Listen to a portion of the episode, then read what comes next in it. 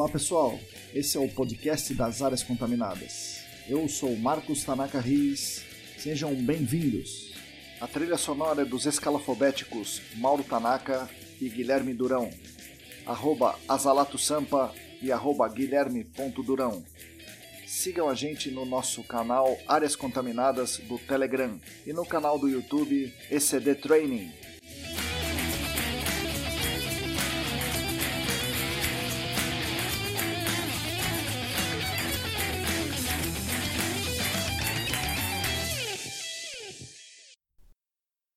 Olá pessoal, para você que está lavando a louça, está descascando alho, viajando, está quase surtando, esperando o DDS, bom dia, boa tarde, boa noite. Eu sou o Marcos Tanaka Riz e esse é o podcast Áreas Contaminadas, oferecido pela ECD Training e pelos nossos colaboradores no Apoia-se, e editado por Lilian Coreiaço Riz. Essa é a edição número 51, o 15 da segunda temporada. A nossa principal missão é levar conhecimento e divulgação científica da área do GAC para toda a nossa comunidade, além de falar um pouco sobre meio ambiente, sobre ciência, economia, tecnologia e um pouco de outras coisas também.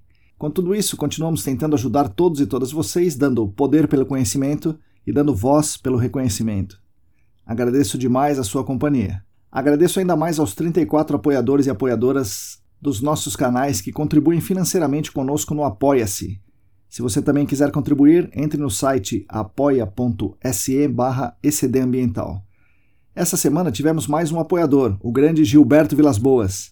Gilbertão, bem-vindo. Agradeço demais em nome da comunidade ECD. Os atuais apoiadores dos nossos canais são Ábila de Moraes, Alain Humberto, Atila Pessoa, Bruno Bezerra, Calvin Yost, Cristina Maluf, Denise Oliveira, Diego Silva, Fabiano Rodrigues, Felipe Nareta, Felipe Ferreira, Gilberto Vilas Boas, Heraldo Jaquete, Heraldo Jaquete, João Paulo Dantas, Juliana Mantovani, Larissa Gaudiano, Larissa Macedo, Leandro Freitas, Leandro Oliveira, Lilian Puerta, Luana Fernandes, Luciana Vaz, Marina Melo, Roberto Costa, Rodrigo Alves, Sérgio Rocha, Tamara Dias, Tatiana Citolini, Wagner Rodrigo, William Taquia e mais quatro apoiadores anônimos. Muito obrigado a vocês, que são os principais responsáveis pela manutenção dos nossos canais de divulgação. No episódio de hoje, converso com a minha amiga Marina Fernandes. Marina é engenheira ambiental e consultora da Nefussi Consultoria Ambiental, uma consultoria técnico-estratégica. Para quem não conhece esse trabalho ou a consultoria dela, a Marina vai explicar melhor durante o episódio, mas basicamente ela atua como uma ponte entre o responsável legal e o responsável técnico. É uma assessoria que a empresa dela dá aos responsáveis legais para, entre aspas, traduzir o que o responsável técnico quer dizer e verificar se aquelas ações atendem todas as normativas. Dentro disso, o papel da Nefussi Consultoria e da Marina é apontar pontos de melhoria, propor soluções e entender algo muito relevante. Esse algo muito relevante, na definição brilhante dela, é diferenciar o que é legal e o que é legítimo. Então hoje vocês vão conhecer o papel de um assessor técnico ou consultor técnico estratégico, mais um ator importante na cadeia do GAC. Antes do episódio em si, eu gostaria rapidamente de falar algumas palavras sobre o fato mais relevante do GAC na última semana, que foi o lançamento da terceira edição do Manual do Gerenciamento de Áreas Contaminadas pela CETESB. A lei estadual e o decreto tornam obrigatório o uso do manual aqui em São Paulo. Ele estava desde 2017 fora do ar para revisão e agora entrou novamente no ar, na internet, na página da internet do próprio manual, é, após a conclusão de alguns capítulos. A ideia é realmente lançar alguns capítulos por vez. Ele pode ser encontrado, como eu falei, na página da CETESB. Para isso, basta dar uma busca no Google e você vai cair na página inicial, incluindo todo o índice de capítulos, estejam eles prontos ou não. A elaboração dessa terceira versão está sendo construída com a ajuda da Câmara Ambiental do Gerenciamento de Áreas Contaminadas, que conta com a participação de representantes de universidade, de responsáveis legais da CETESB e do mercado do GAC. Nesse caso, o mercado representado pela AESAS. Nessa versão do manual, nessa terceira versão do manual, diferente das anteriores, cada capítulo tem um ou mais autores identificados. Nas versões anteriores, a autoria era considerada coletiva da própria CETESB. Embora ainda parcialmente completo, seguir o manual é uma obrigação para quem trabalha com GAC no estado de São Paulo. Gostaria aqui de destacar a história e a origem do manual, lá na década de 90, foi uma realização da CETESB por meio do seu acordo de cooperação com o projeto GTZ. Para saber como isso começou e alguns detalhes muito interessantes sobre o início do gerenciamento de áreas contaminadas no Brasil e desse, do início desse projeto do GTZ, convido vocês que me ouvem a ouvirem também a entrevista que fiz em julho de 2020 com meu grande amigo Rodrigo Cunha, grande personagem e, na minha opinião, o maior responsável por estarmos aqui hoje falando de áreas contaminadas. Fiz uma live no YouTube com ele e no nosso canal você vai encontrar lá essa entrevista. A partir de uma hora de entrevista, ele fala sobre a origem do GAC em São Paulo. E a partir de mais ou menos uma hora e 55, é, uma hora e 57 por aí, ele fala especificamente sobre o projeto GTZ e o Manual do Gerenciamento de Áreas Contaminadas. Imperdível, a história é muito interessante e a gente precisa conhecer. Mas é isso aí, pessoal. Leia o manual e também assistam a entrevista com o Rodrigo. Fiquem agora então com as palavras de Marina Fernandes. Oi, pessoal, bom dia, boa tarde, boa noite. Hoje eu estou aqui com a minha amiga Marina, Marina Fernandes. Tudo bom, Marina? Que prazer recebê-la aqui. Bom dia, boa tarde, boa noite. Bom dia, boa tarde, boa noite. Tudo bom, Tanaka? O prazer é todo meu. Que honra para mim estar aqui, podendo falar com você e com quem estiver escutando, né? Sim. Espero que você faça perguntas fáceis, né? para mim e tudo mais. Eu vou tentar. As perguntas para você vão ser fáceis, sim, Marina, com certeza. Marina, vamos começar do começo, né? A jovem Marina, é, você tem um sotaque peculiar de paulistana, né? Mas a jovem Marina era realmente de São Paulo. Como é que é? Onde você cresceu e o que te levou a despertar o, a veia ambientalista? É, de onde surgiu esse ambientalismo em você? Vamos lá. Sou nascida em São Paulo, tá, Tanak? Sotaque peculiar por alguns motivos, né? Hum. Meu pai não é brasileiro, meu pai é português, né? hum. né? Então, meus avós portugueses, tive muito no meio desse luso brasileiro. Certo, certo. Com 14 anos, meus pais se divorciaram. Eu acabei indo morar na praia com a minha mãe. Lá, minha mãe casou de novo e casou com um judeu francês. Né? Certo. Né? Então, teve aí uma mistura Internacionalização. de culturas. É, você vê que a minha mãe, ela não gostou de brasileiro, ela foi pulando, né? Foi certo. trocando só o passaporte. E aí, é, morei todo esse tempo no Guarujá, trabalhei lá também, comecei a trabalhar lá com 15 anos. E aí, quando eu me formei, eu falei, tá, e agora, né? O que, que eu vou fazer da vida? Existiam uma série de fatores iriam influenciar a minha decisão. Não só, talvez, o, o, viés né, de ter uma familiaridade com o meio ambiente. Eu trabalhava no Fórum do Guarujá. Certo. Eu era um, um, o que eles chamam de aprendiz lá. E acabei trabalhando num setor que é o juizado especial civil e o criminal. E lá no criminal eu conheci uma promotora que desenvolvia pequenos casos de meio ambiente, eu falei, nossa, que legal isso. Mas eu estava no meio do fórum, então eu, entendia muito mais de direito, né? Certo. Tinha muito mais esse contato do que com o meio ambiente. E aí, quando estava lá, né, aquela semana, o que, que você vai prestar, os amigos falando, eu falei, meu Deus, eu não sei. Uh, porque tinha uma série de fatores envolvidos, né? Eu já trabalhava certo. e eu sabia que eu tinha que ajudar em casa, então não podia, existia uma certa pressão de que eu não podia fazer qualquer coisa, né? Não podia, morando na praia, vender água de coco. Sei, não, podia não podia fazer educação vender... física, que nem eu fiz e tal. Pensei, não vou mentir, porque os meus amigos sabem que eu adoro esporte, né? E falei, não, e agora? Existe uma certa pressão realmente envolvida, não de forma clara, mas eu Sim. tive uma responsabilidade muito grande, mais nova, com a com a minha família, principalmente com a minha mãe. E aí eu falei, pô, vamos lá, vamos ver o que eles falam que são carreiras de sucesso, né? Tinha olhado para frente do direito e gostei muito, só que eu falava, meu, se eu me formar em direito, eu quero me especializar em direito ambiental. Certo. Pô, vou fazer cinco anos de faculdade para fazer direito ambiental. E aí apareceu lá um professor meu da escola, falou, ó, oh, talvez engenharia ambiental é um, uma graduação mais genérica na área de meio ambiente e talvez seja melhor para você. E aí lá na frente você faz a pós de direito ambiental e trabalha com isso. Eu não sabia muito bem o que eu queria. E aí eu falei, ok, tudo bem. Boa prestei ideia. faculdade, boa ideia. Fui e prestei para essas opções, direito e engenharia ambiental. Não tinha nada a ver um com o outro. Um tinha suas vantagens e desvantagens. Não era muito fã de cálculo, né? Então tinha esse receio de entrar na engenharia, mas ao mesmo tempo eu tenho dislexia, então eu sabia da minha dificuldade com escrita e o que isso poderia acarretar não. me desenvolvendo na área de direito. Caramba, né? você tem dislexia? Se você não tivesse, então, pelo amor de Deus, Marina, nossa. tenho, tenho dislexia. É, eu brinco que é assim, quem é muito próximo, familiar meu, né, assim, quem convive é. comigo, aí percebe a forma de escrever algumas palavras. É. Eu normalmente não erro tanto falando e escrevendo porque eu sei todos os sinônimos do dicionário português. Então, é por isso. Aquilo que eu tenho dúvida, eu falo, hum, vou trocar, colocar um sinônimo. Aí prestei faculdade, acabei passando para engenharia ambiental.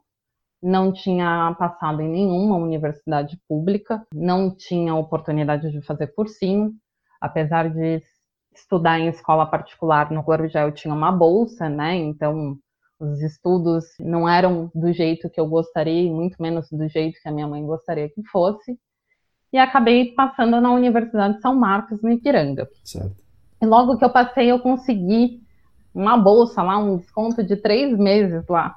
Falei para minha mãe, falei, eu vou para essa faculdade. Ela falou, imagina, você tá louca, vai mudar de cidade, vai hum. voltar a morar com seu pai. É. E eu falei, vou. Daqui três meses eu vejo como é que eu vou me virar, Sim. né? Daqui três meses já é outro problema. Mãe.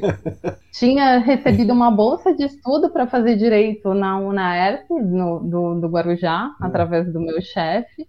E eu falei, não, não quero. Vou, vou fazer engenharia ambiental mesmo, né? Em algum momento bateu esse sentimento maior. E aí fui, entrei na faculdade, prestei vestibular, passei, comecei a frequentar a faculdade.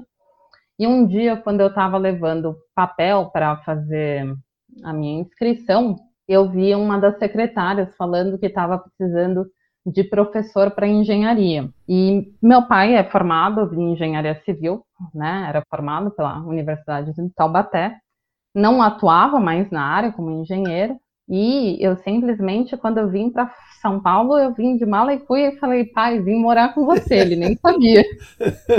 Ele não falou não, mas eu vi na cara dele o desespero, Tanaka. O que eu vou fazer com uma filha de 18 anos em São Paulo? Né? Eu, eu vi o desespero no rosto do meu pai.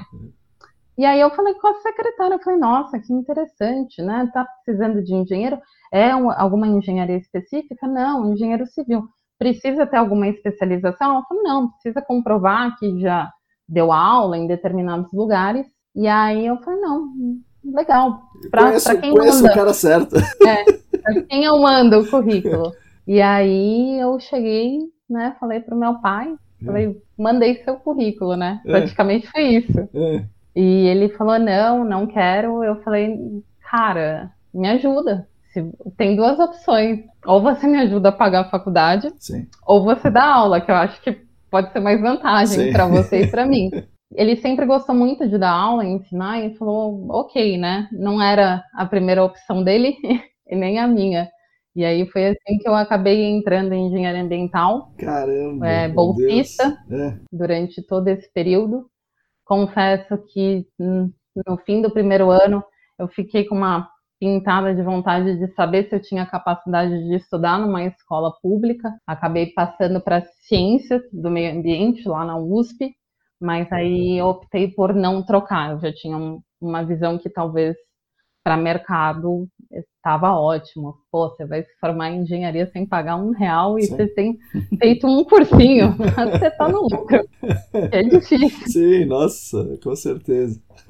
Foi assim que eu acabei escolhendo engenharia ambiental. Eu falo que não fui eu que escolhi e ela que me escolheu, sim, porque o sim. universo conspirou. Caramba, muita pra, coisa, né? Para tudo isso acontecer. Porque você estava passando e ouviu a secretária falar que precisava, né? Se você tivesse passando, sei lá, cinco minutos antes, você não teria ouvido nada. Assim, eu agradeço o universo todos os dias, porque realmente foram cinco anos de muito aprendizado. Eu fui uma das últimas turmas da Universidade de São Marcos a serem formadas, né? Acho que depois da minha turma teve mais uma ou duas. Uh, eram para ser uma faculdade de excelência e teve problemas administrativos. Cara, eh, tem gente que fala, pô, você se formou na São Marcos? Eu falo, me formei. Cara, eu tô feliz. Eu não era Sim. nem para eu ter me formado em nada. a, a São Marcos permitiu que eu conseguisse estudar Sim. sem botar dinheiro do bolso, Sim. sem gerar grandes problemas para minha mãe, que era o mais importante para mim na época, e me permitiu trabalhar, o que era mais importante, porque eu, eu, eu tive isso como um, um princípio, uma base para mim. Eu sempre quis ajudar a minha mãe, porque eu sei o quanto ela me ajudou. E, e aí, como é que você está lá na São Marcos e como é que você entra no GAC, Marina? Essa é uma história muito engraçada, Taná.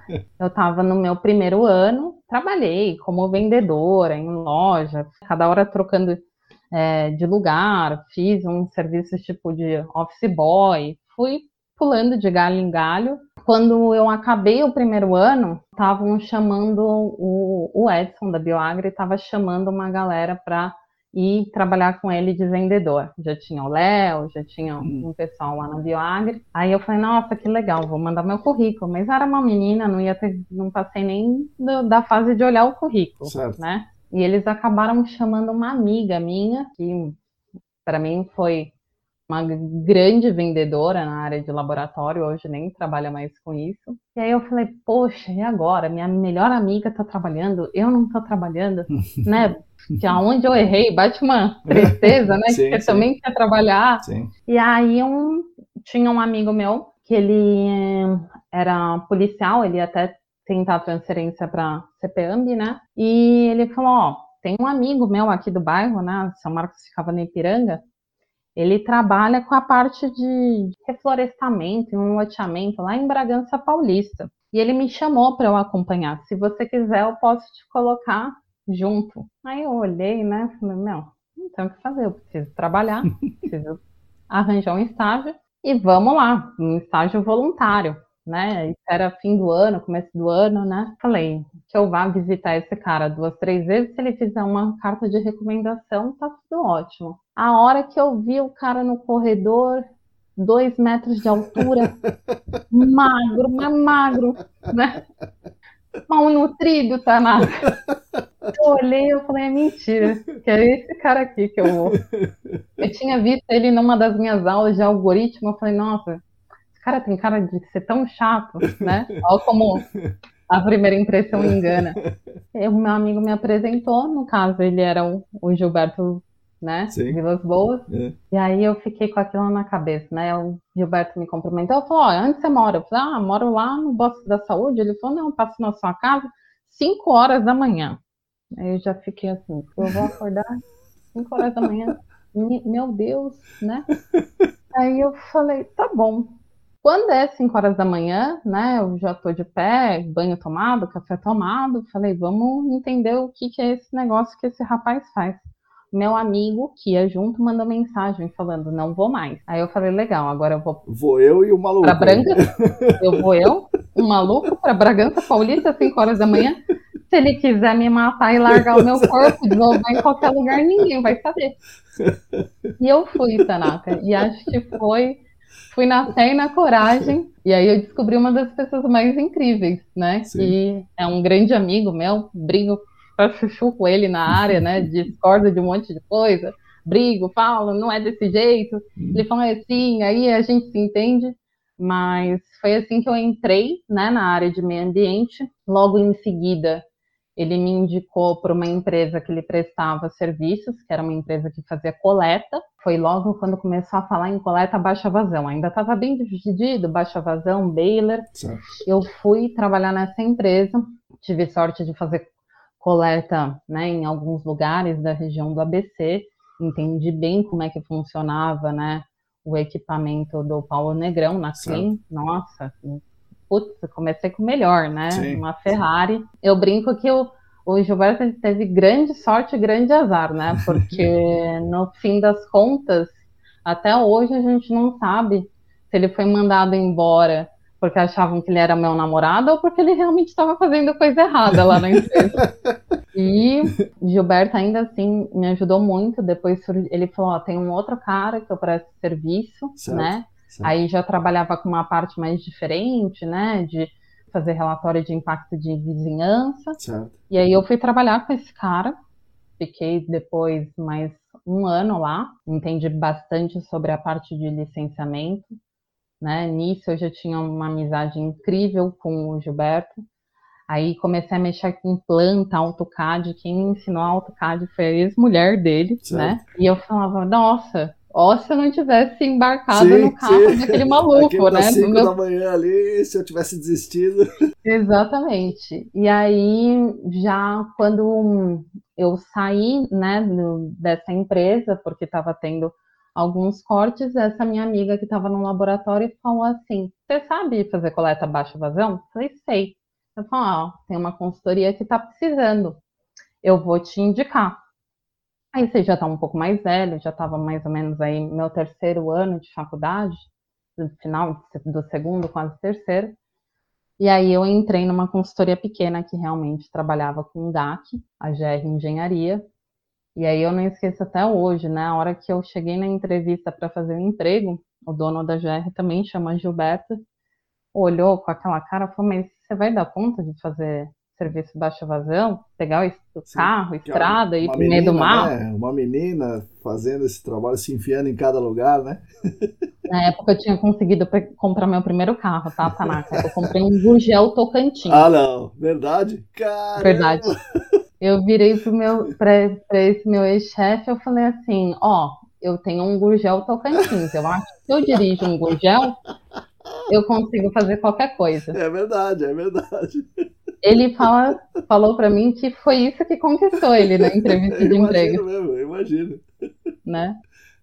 E aí lá foi, foi uma escola, porque a partir do momento que você está numa consultoria pequena, você tem contato com tudo, sim, né? Você sim. faz a baixa vazão, você tabela resultados, você formata relatório, e aí lá eu conheci um geólogo da USP, né, que é o Dirceu, virou depois amigo do meu pai, é meu amigo até hoje, nem tenho mais trabalho com ele, frequenta a casa dele, ele frequenta a minha. Foi quando eu acho que eu falei, nossa, é isso mesmo que eu quero fazer. É lógico que eu falava para minha mãe só a parte boa. Eu falava, Sim, era claro. isso mesmo que eu quero fazer. Não falava que eu ia pro meio do mato, que acaba, arriava a bateria do carro, né? Não tinha a mínima noção, deixava a bateria, né? O compressor ligado sim, sim, na bateria do carro.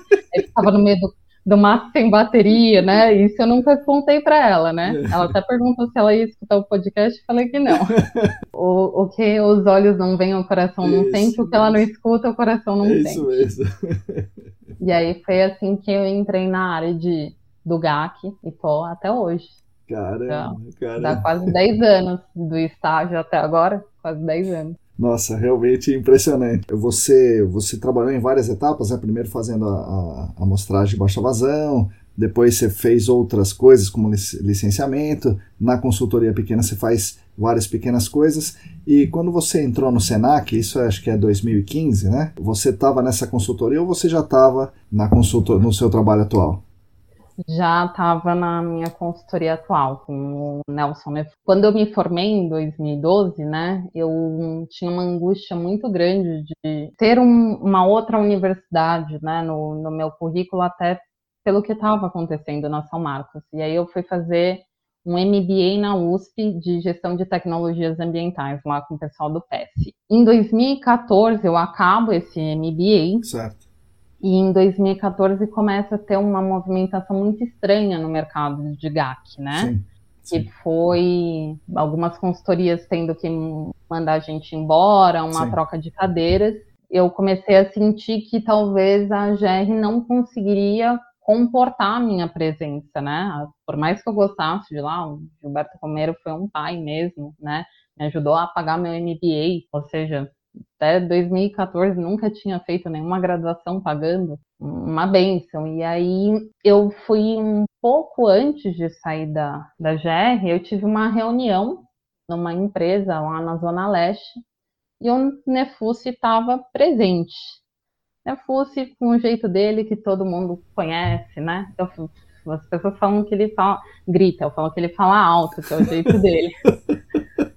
Né, esbravejando. E aí eu saí da reunião e falei pro meu chefe, pro Gilberto, sabe quando eu vou trabalhar com um cara desse? Nunca. Nunca vou trabalhar com um cara desse. Meu Deus do céu, nunca. Aí eu sei que passou mais um tempo, eu tive outra reunião com ele de outro projeto em outra cliente na Angélica. A hora que eu desci no elevador, é, o geólogo tinha ido pegar o carro. E aí ele falou: Ah, o Nefus comentou, quando é que eu te vejo de novo? Não, Nefus, não sei.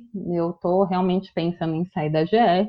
Na época eu tava até vendendo o meu carro, que nem era mais o Gurgel, para cogitar a possibilidade de morar fora do país e estudar inglês, que é, é, era e ainda acho que é uma das minhas maiores deficiências. E aí o Nefus, na hora ele não falou nada, falou, por quê? Eu falei, mercado tá ruim, Nefus, não sei o quê. E o Nefus, ele gostava muito de mim. Eu falo que ele gostava muito de mim porque eu brigava muito com ele, né? Brigava, Você tinha não, coragem. Você tinha coragem é, suficiente. É, é. Ou falta de um parafuso, eu não sei até hoje o que é.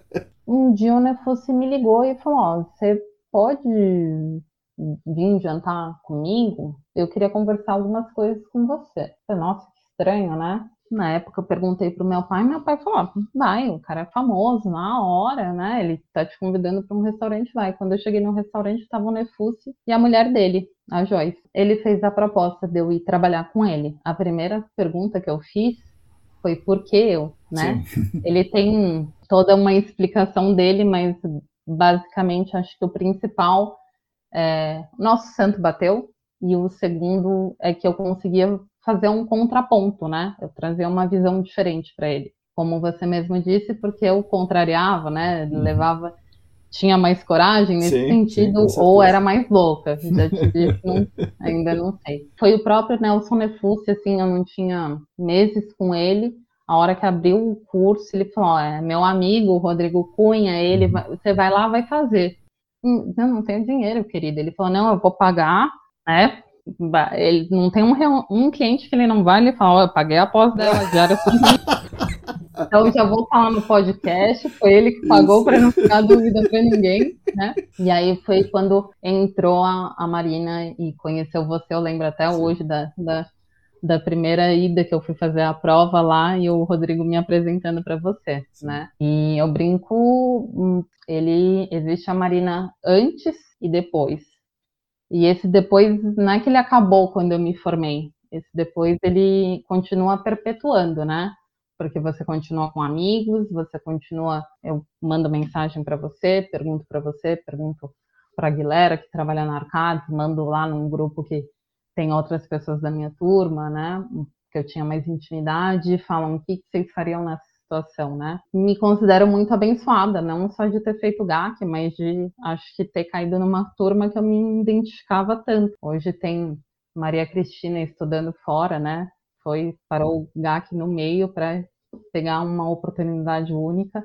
É outra pessoa que, quando eu converso, dá uma aula. Ela sabe muito mais do que ela imagina, ela não percebe isso. Pode ser. Te, nós tivemos uma aula com ela recentemente e realmente ela, ela conhece bastante ela... do assunto. É. ela não, ela não percebe o potencial dela. E foi isso.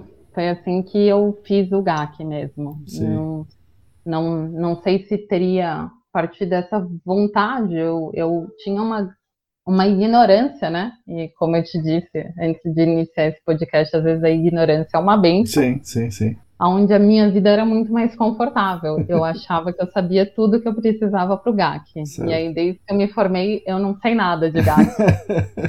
Tem a estagiária no escritório, ela fala, nossa, você sabe muita coisa. Eu falei, não, é, é, é ao contrário. Eu, eu, não sei nada. É. Mas o pouco que eu sei, eu tenho que passar. É isso aí.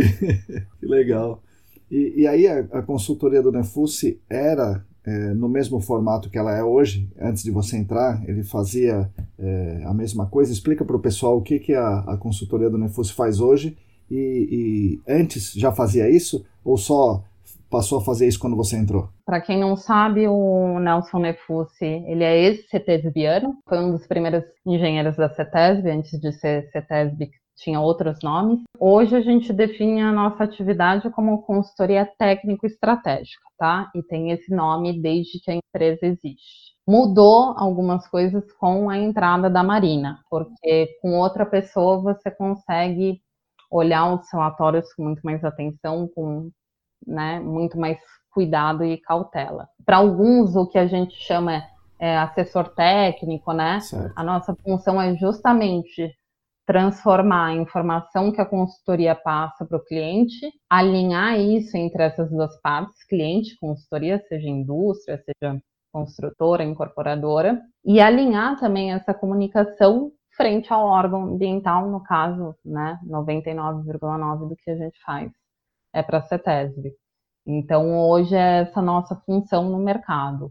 A diferença quando a Marina entrou realmente foi, eu comecei né, a trabalhar com o Nefus e junto comecei o GAC praticamente, certo. né? Certo. Então eu consegui aplicar muitas coisas do que eu estava vendo. Então comecei logo de cara a questionar a utilização do soil gas. Logo em seguida comecei a questionar a utilização do de sessões filtrantes longas. E aí o nosso perfil de consultoria ele foi mudando e se adaptando. Marina continua estudando, Nefus também foi mudando um pouco a interface dele. Hoje, a gente cada dia mais toma mais cautela com as nossas decisões, porque é muito fácil, né? A, a empresa ela contrata um terceiro achando que ela vai escutar o que ela quer escutar. Certo. E aí, a gente não gosta de vender gato por lebre, né? Sim. né? E aí eu falo assim, ó, tá entendendo que você vai contratar a Nefus? Pode ser que eu olhe o escopo da consultoria e fale assim, não, eles estão furando essa área igual o queijo suíço, não, talvez não tenha necessidade, o modelo conceitual não está bem embasado, vamos com mais calma. E pode ser que a própria Marina fale, não, essa área é complicada, vamos Precisa Vamos fazer o dobro do que esse cara está falando. mostrar e sola. É, a mostrar e é o dobro do que esse cara está falando. Tem certeza que você quer contratar a gente? Porque realmente, como você já usou em outro podcast esse termo, não existe pedra filosofal, né? Não, não tem. Então, você quer? E aí o cliente avalia se quer ou não. Confesso que às vezes eles acham assim, ah, não, tá fazendo isso porque é discurso de venda, sim, né? Sim, sim, sim. Aí chega no meio do caminho e fala, meu, pra que, que você serve? eu, eu, eu, é, a gente serve para você não enxugar gelo. Sim. É pra isso que a gente serve. Eu não vou contar um, uma mentira, que é você protocolar o relatório e você ter a aprovação. É lógico que eu acho que não existe nenhuma garantia de nada, 100%, mas você consegue balizar um processo de GAC e eliminar o máximo de incertezas. E o que eu brigo com a maioria dos meus clientes é que aquelas incertezas que a gente não eliminou, não é para varrer para debaixo do tapete do relatório e ignorar, acha que a CETESB não vai perceber.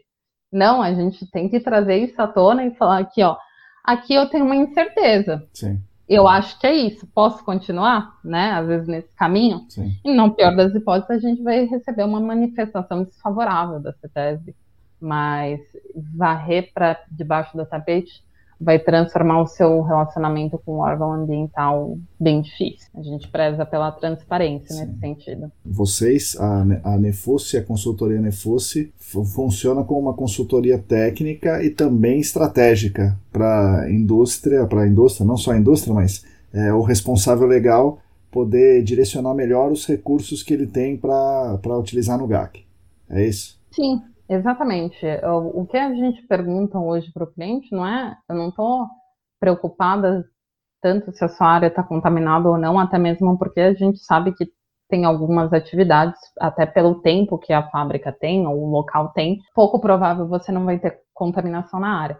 A, a principal preocupação é o que, que você quer, para que, que você quer, sim, né? Sim. Você tem pressa porque você vai vender essa área? Você não tem pressa, você só quer né, poder ao longo do tempo distribuir seus investimentos com os seus condicionantes de licença, o, o timing de uma indústria é diferente de uma construtora. Sim. Ou às vezes é uma indústria que vai desativar e aí vai vender o terreno para o mercado imobiliário. Também é um outro time, porque dependendo do tamanho da indústria, você realmente tem muita dificuldade nesse processo de desativação. Aí a indústria faz, às vezes, o estudo, já tendo a intenção de vender aquele terreno para o mercado imobiliário, mas fez tudo comparando com o valor de intervenção industrial. Aí a consultoria depois vem falar, ah, agora vai ter que fazer residencial. Agora. Ok. Né? É, agora, você já não podia ter perguntado antes? Ou alguém, duvido que alguém não falou isso numa reunião, é. né? Então a gente realmente tenta balizar. É lógico que ninguém é santo, né? indústria não é tanto, Sim. construtora não é tanto, consultoria, ninguém, né? Cada um tem a sua responsabilidade. Uh, a ideia aqui é fazer todo mundo conversar e todo mundo saber realmente qual é o processo, né? Ser transparente, ó. Recomendo você ir até aqui. Eu só consigo tecnicamente ir até esse ponto. Mais do que isso, não posso assinar minha RT. O principal é que hoje a Unifusão não executa furo, justamente para tentar manter o máximo da nossa imparcialidade. Inclusive, quando a gente vai fazer, o cliente às vezes aparece, achou a gente, alguém indicou e fala assim: pô, você não faz a investigação confirmatória? Eu falo, não. Ah, e agora, como é que eu faço? Se você quiser, você me contrata, eu faço um termo de referência, ou se você quiser, eu já passo uma lista de empresas que aparecem aí na, na internet e na ESAS, em qualquer lugar, você consegue contratar a, a alguém. Mas eu não tenho interesse justamente, né? E eu explico para a maioria dos clientes e a, o nosso retorno é positivo. A maioria entende. Eu não executo furo porque justamente a hora que eu for opinar sobre um trabalho, eu consigo ter um, uma imparcialidade, né? Não vão falar, ah, a Marina mandou fazer 10 furos porque ela vai ganhar fazendo 10 Sim. furos. E do mesmo jeito você não faz o relatório da preliminar, o relatório da confirmatória, né? Também nem, nem o furo não. nem o relatório da confirmatória em si, né? Raríssimas, assim, eu não vou mentir, Tanaka, a Nefúcio já fez a avaliação preliminar porque ela entende que ela não tem fez antes da DD, vamos colocar isso de forma certo, mais clara. Certo. Porque a gente entende que poderia ser totalmente imparcial um relatório, até porque não tem a, a questão da DD Entendi. lá do plano de investigação. Depois da DD, a gente não fez mais relatório. Existem clientes que pedem, e aí não é nenhuma questão ética, porque a gente entende que ainda a questão da avaliação preliminar a gente conseguiria ser totalmente imparcial. Mas a gente é muito sincero, você paga a hora de uma consultoria técnica estratégica. Você está pagando a hora de um cara que é ex-presidente da CETES, né? Não é barato. O que você vai gastar comigo é três vezes mais caro do que você vai gastar no mercado, né? Eu recomendo, contrata o Aero, contrata qualquer pessoa. Certo. Não, não, não vai compensar fazer comigo. E aí eu tenho que ter muito jogo de cintura, porque às vezes a, a empresa está envolvida emocionalmente com a sim, gente, porque sim, ela sim. viu o que a gente fez, né, de legal com outros clientes, né? Como eu te disse antes da entrevista, a nossa venda é 100% passiva, né? São pessoas que realmente acreditam no nosso trabalho. Então, já, já fizemos a avaliação preliminar, hoje não, a gente não faz porque a gente entende que não é legal vincular a minha RT para outra consultoria que vai fazer o plano de investigação, porque eu não vou realmente furar e também por uma questão financeira. Eu não, eu não vendo aquilo que eu acho que não compensa para o meu cliente. Eu, eu, eu, como qualquer empresário, a gente quer ganhar dinheiro, mas não é assim não que é, a gente quer ganhar entendi, dinheiro. Entendi. É, quem que é a maioria do, dos clientes da Nefus? São, todos são responsáveis legais, mas são postos, ou são incorporadoras, ou são indústrias, ou é um pouco de tudo? Eu diria que quase zero de posto, para não ver, assim, eu visitei um posto ano retrasado, que na verdade não foi o proprietário do posto que chamou a gente, sim o dono do terreno que locava o posto para esse, né, locava o terreno para esse posto. Eu diria que hoje a gente, até ano passado ou retrasado, eu diria que seria 50-50%, 50 indústrias e 50% construtora e incorporadora. Hoje não é que aumentou o número das minhas construtoras ou incorporadoras, elas continuam praticamente no mesmo número, só que aumentou muito o número de terrenos Entendi. sendo comprados e adquiridos, né? Continua sendo 50% o nome, mas de peso de trabalho, sem dúvida, tem sido maior para a construtora e incorporadora. Importante saber isso, né? O mercado fica sabendo disso também. Exatamente, bem importante. O que vocês fazem para o cliente? Vocês falam, olha, cliente, aqui você tem essa condição e você vai precisar fazer, digamos, uma, uma investigação confirmatória. E aí vocês falam, a investigação confirmatória, eu quero que a consultoria contratada faça A, B, C, D. É isso? Vocês é, dão o plano e depois avaliam a execução ou vocês avaliam no final do que o cara fez? Depende, cada caso é um caso, né? Sim. né? Tem cliente que fala assim, não, eu vou contratar eles só a hora que eu tiver todos os relatórios. Entendi. Que é o pior cenário, né? Claro. Que aí você já fez tudo, Sim. né? Eu vou corrigir português, alguma coisa ou outra que eu recomendo mudar para melhorar a leitura técnica, mas aí não tem muito o que fazer. Né? Quando o cliente já contrata com todos os estudos realizados, ou um ou dois, pouco se pode fazer. Em alguns casos a gente fala, não, realmente a consultoria desenvolveu um bom trabalho, muda algum ponto ou outro, realmente para facilitar o entendimento técnico, né? Eu, pô, eu acho muito importante se colocar no lugar do órgão ambiental.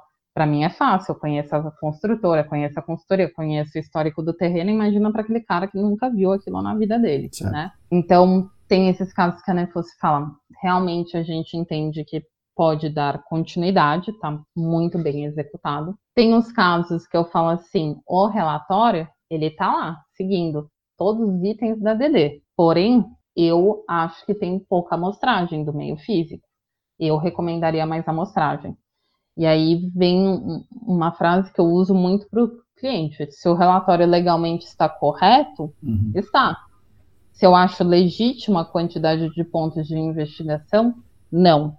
E aí a Nefos, ela tem muito respeito pelas consultorias de colocar assim: escuta, vamos conversar? Você não acha que a gente podia melhorar esse ponto aqui? Refinar esse modelo? Entender aí a geometria da fonte, entender se é uma fonte ou são fontes difusas, numa detalhada, delimitar melhor a massa, a gente já está falando de remediação, vamos voltar um, um step atrás. A Nefus, ela põe dessa forma para relatórios que já foram executados, né? Certo. Uh, vamos fazer uma detalhada complementar, vamos refinar esse modelo conceitual. Eu acho que é um grande erro as pessoas acharem que numa detalhada pagou lá o estudo, putz, acabou, né? Uhum. Forma uma mágica, furou, delimitei minha tá pluma e tá feito. Queria muito que fosse assim, ia ser muito mais fácil pra gente, mas não é. Aí não precisava da gente, Marina. É, é, aí não precisava da gente. A Nefus, ela acaba auxiliando nesses projetos que já estão em andamento, e no fim das contas, tem projeto que, se ele vai ser protocolado de uma forma que a gente não acredita como a ideal, que falta musculatura, a gente não se responsabiliza pelo parecer da CETESB ou por qualquer continuidade daquilo. Eu dei a minha opinião, você não quer seguir a minha opinião, daqui em diante você vai ter que arcar as consequências das suas decisões. Sim. Nada impede que lá na frente você tenha uma negativa da CETESB e fale, Marina, ok, precisei entender da pior forma, vamos conversar de novo? Vamos conversar de novo. É um jogo muito claro nesse sentido. Eu não posso imputar, né, na opinião da Nefusi, faça três furos, dez furos, vinte furos, porque não é a minha RT. Então a gente tem muito respeito pela questão da assinatura da RT. Você Sim. é o responsável técnico, certo. né? Então, eu tô aqui como um, terceiro, certo. né? O Nefus não gosta desse termo, mas quase como um auditor. Então, a gente tenta colocar dessa forma. Tem muita consultoria que recebe bem e fala, putz, realmente eu posso melhorar aqui. E tem muita consultoria que fala, eu, eu não consigo entender muito bem, Tanaka, o porquê uma consultoria fala, não, eu não vou investigar mais sendo que tem um terceiro validando você investigar mais, que é o, acho que o melhor cenário para qualquer com consultoria. Certeza, com certeza. É, todo, todo mundo fala que precisa disso, precisa, olha, se o cliente entendesse mais do assunto, se o cliente entendesse mais, e o cliente contratou a Nefúcio para entender mais e, o, e a Nefus está falando, faça mais, e o cara não quer fazer, realmente é difícil de entender. Trazendo aqui, né, quase abrindo a caixa de Pandora para você, do, da minha visão, né, um, realmente não é assim que acontece na prática, pelo menos pelo que eu tenho vivido e espero que seja uma visão realmente muito única minha e que não esteja acontecendo isso com outras pessoas. E aí tem o melhor cenário, que é quando o cara contrata a gente desde o começo, a gente monta os termos de referência e toda vez que a gente monta um termo de referência, eu boto no final assim: consultoria, se você discorda de mim, entre em contato com o meu consultor, no caso, a Nefusi, Marina Nelson Nefusi, e contraponha né, a sua oposição técnica, o porquê você acha que o meu modelo não está certo, né? Longe de mim, Tanaka, por mais que eu tenha uma graduação agora quase quatro especializações. Longe de mim falar que eu sou a dona da verdade. Sim, a gente nunca sabe todos, tudo, claro. Eu estudo todos os dias e, assim, vou dar um exemplo. Vídeos que eu publiquei há um ano atrás na internet, eu já falo, hum, não, não devia ter falado dessa forma, devia ter colocado de outra. Se eu olhar relatórios que eu fiz na época da GR, eu faria totalmente diferente, mas você trabalha com conhecimento que você tem atualmente. Sim. O problema não é errar, é persistir no mesmo erro. Sim, então, sim. a Nefusi é muito aberta. Às vezes eu sinto que as consultorias elas têm talvez um medo por causa da fama do Nefusi e tudo mais de, de contestar, mas não, por favor, contestem, tragam novas visões, porque isso agrega não só para o cliente, que é incomum, mas agrega para a própria Nefusi. Eu aprendi muito por causa de, de contestação de outras consultorias.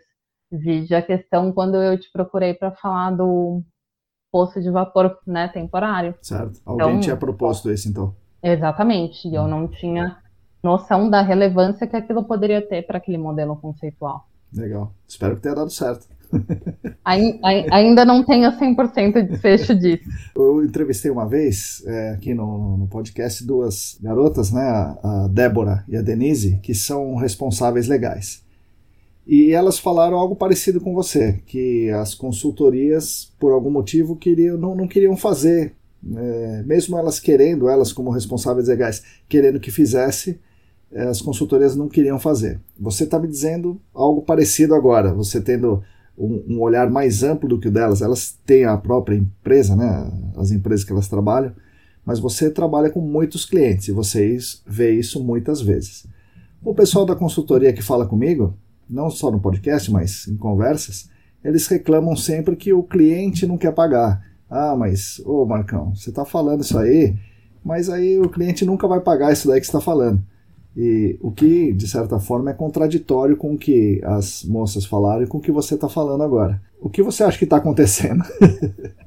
Na verdade, acontece os dois, tá, Tanaka? É essa a realidade. Eu tenho clientes que estão dispostos a pagar mais, porém, a sensibilidade que eu tenho é que a consultoria também não sabe vender a necessidade daquilo, tá? Às vezes eu acho que ela não vende, né? Eu falei há um tempo atrás de de alta resolução e fiz um, um erro muito básico de referenciar só a, a, equipamentos e tecnologias e não falar realmente do Smart Characterization. O que eu sinto, em alguns casos, realmente, um MIP, uma RCPTU faria toda a diferença.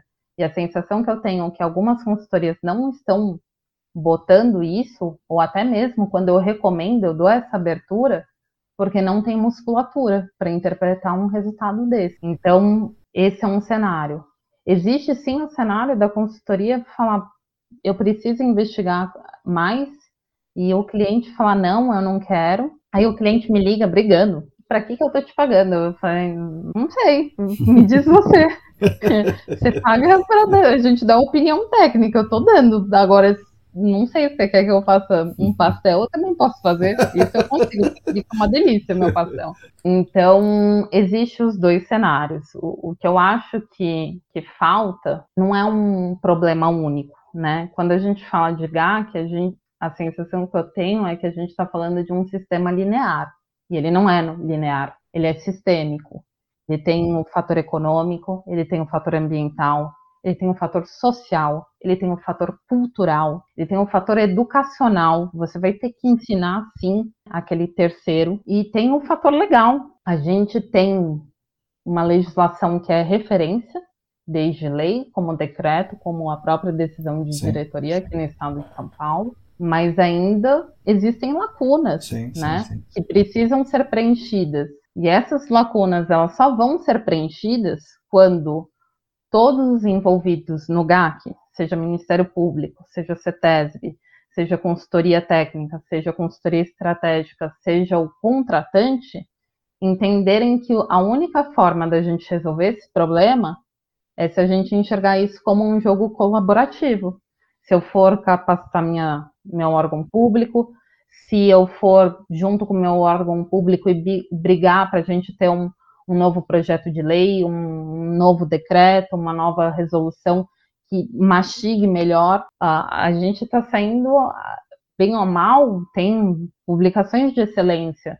A BNT está convocando agora para né, novas chamadas para revisão, mas a gente está atrasado nisso. E aí isso não é culpa de um, isso é Sim. culpa de todo mundo. É uma inocência muito grande falar que, pô, também aquela consultoria pequena fica fazendo qualquer coisa. Pô, se o cara não fizer, não entrar no mercado, quando é que ele vai entrar no mercado? Você vai contratar ele? Muitas vezes não, Sim. né? É, eu escutei alguns podcasts, é, sinto muito, o GAC ele não é inclusivo, e ele não é inclusivo em vários cenários.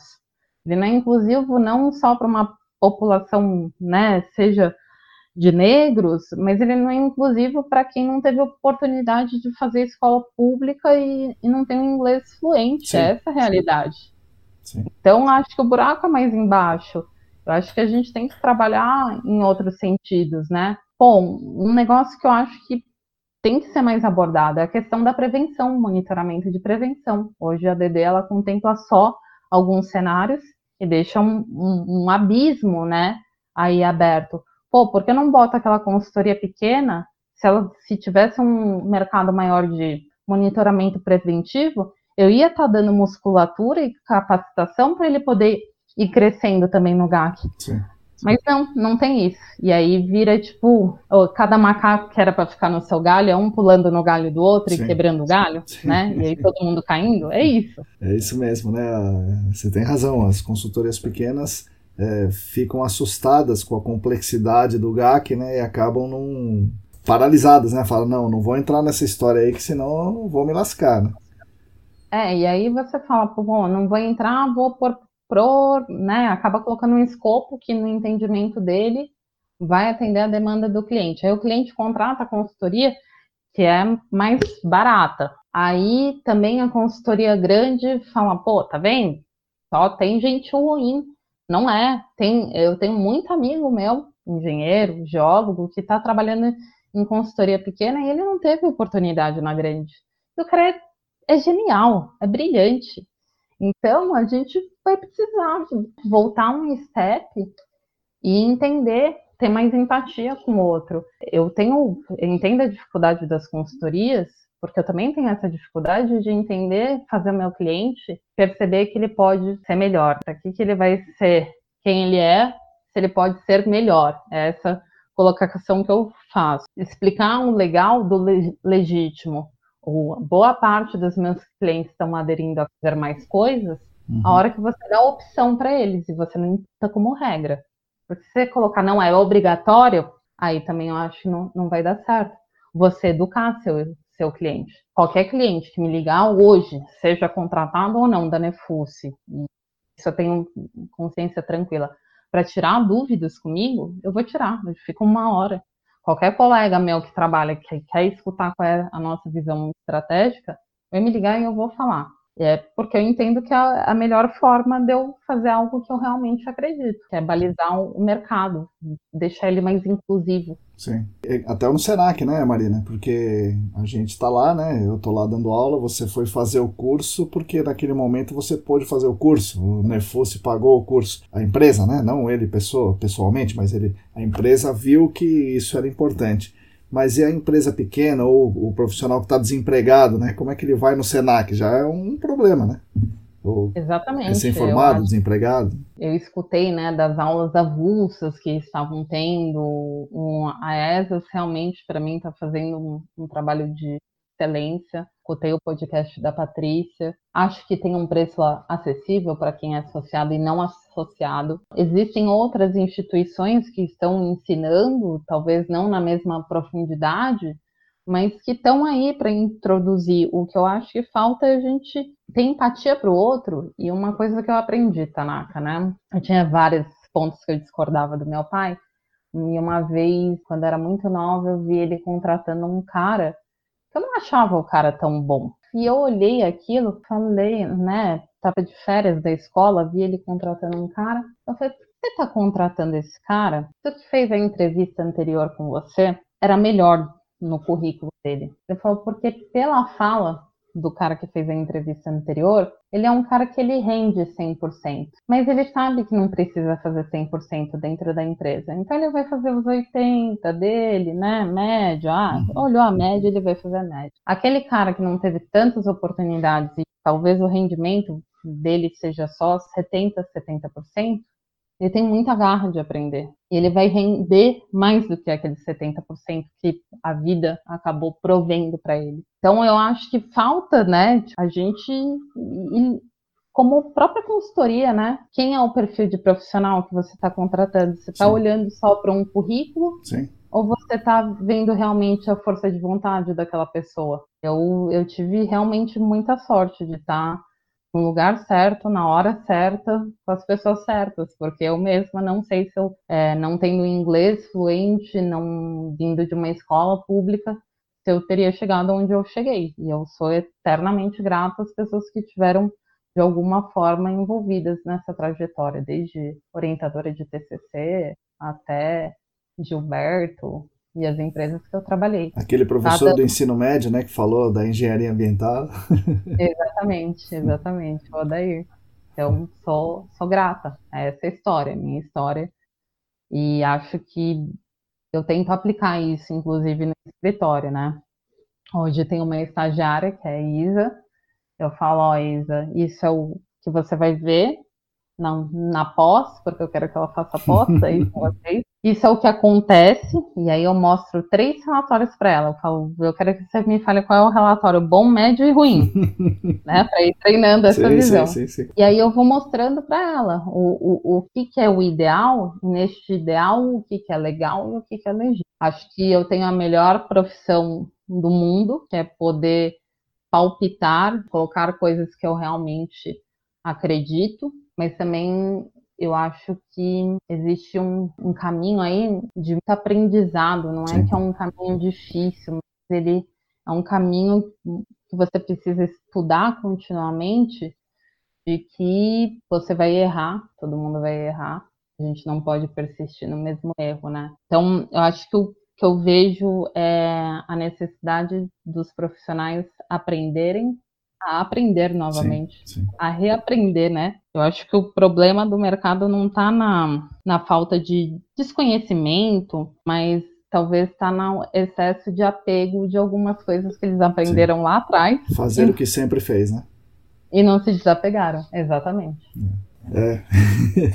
Marina, qual que é mais ou menos a porcentagem de palpites aceitos? Então vocês vão lá e vocês dão os palpites vamos chamar de palpite aqui, né? Mas é, são, ah. obviamente são as sugestões ali para pro, os relatórios da, da, das consultorias. Qual porcentagem é aceita, qual porcentagem é contestada, ou qual quanto por cento o cara fala não vou mudar e acabou, eu que assino essa porcaria de RT? Funciona. Olha, eu diria que quando eu saí do Senac, eu saí muito cru ainda, né? Você aprendeu um monte de coisas, tem um monte de ferramenta e aí você tem que treinar, né? Inclusive o seu poder de persuasão, de Sim. colocar e de ensinar o outro. Então, acho que lá atrás era tipo aceitando 30%, 40% e não aceitando 60%. Talvez há um, dois anos atrás estava 50-50, né? E hoje a gente tem encontrado bastante aderência, bastante aderência mesmo de entender que eu não estou dando a fórmula mágica, não estou falando que meu escopo você vai resolver todos os problemas na CETESB.